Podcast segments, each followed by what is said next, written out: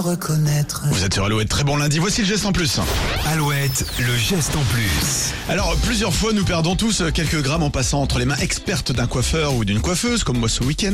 Et grâce à certains salons, de plus en plus de mèches connaissent une seconde vie. Alors, question pour toi, Nico. À ton Alors. avis, combien de tonnes de cheveux tombent de nos têtes chaque année De tonnes Oh, si- tous- Tous les Français réunis. Ah, pff, Ah Oui, c'est en tonnes, ouais.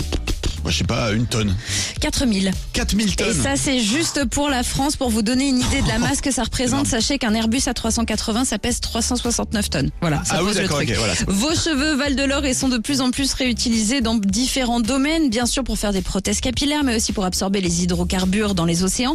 Et la start-up française Capilum, que vous avez peut-être découverte dans l'émission Qui veut être mon associé sur M6, réutilise vos cheveux dans différents domaines et notamment dans vos jardins.